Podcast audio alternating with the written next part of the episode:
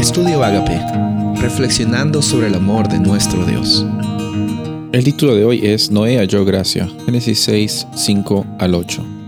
Y el Señor vio que era mucha la maldad de los hombres en la tierra, y que toda intención de los pensamientos de su corazón era solo hacer siempre el mal. Y le pesó al Señor haber hecho al hombre en la tierra, y sintió tristeza en su corazón.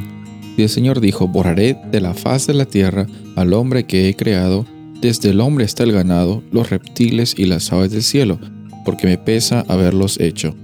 Mas Noé halló gracia ante los ojos del Señor.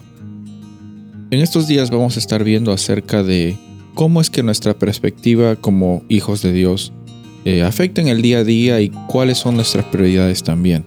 Vamos a ver ejemplos de personas que tomaron algunas decisiones correctas, otras decisiones no tan correctas, pero que por sobre todas las cosas Dios no estaba midiendo las decisiones que ellos tomaban necesariamente, sino cómo es que el corazón de ellos estaba dispuesto a ser usado para bendición a los demás. Cómo es que no estaban preocupados solamente en lo propio, en uno mismo, en el bienestar del, del sí, del ego, sino estaban preocupados en que la voluntad de Dios sea hecha.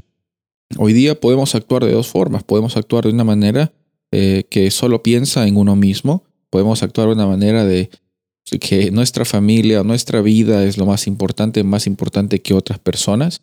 El dinero que yo pueda acumular, las posesiones, los carros que pueda obtener.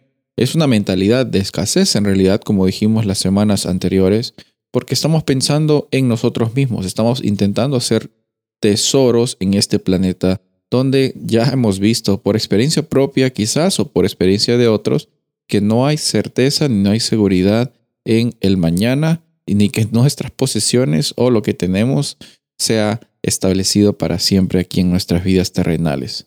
por otro lado, también está la forma de ver el, mundo, lo cual eh, Noé lo vio, del cual vamos a hablar también el día siguiente, Abraham, eh, cómo es que ellos decidieron obedecer la voz de Dios.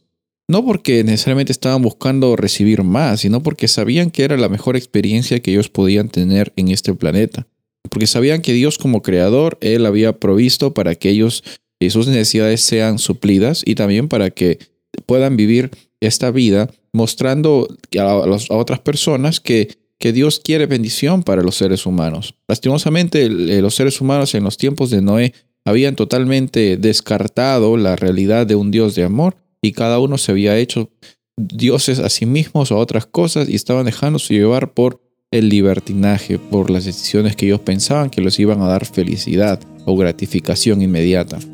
Pero no estaban pensando en el futuro, en lo que permanece, no estaban pensando en que realmente tiene que haber una experiencia consistente y una experiencia orgánica. Es lo que Dios nos ofrece hoy. Dios encuentra eh, eh, en tu vida una oportunidad para que, así como Noé fue un agente de esperanza para el mundo, tú también puedes ser un agente de esperanza para tus círculos de influencia. Soy el pastor Rubén Casabona y deseo que tengas un día bendecido.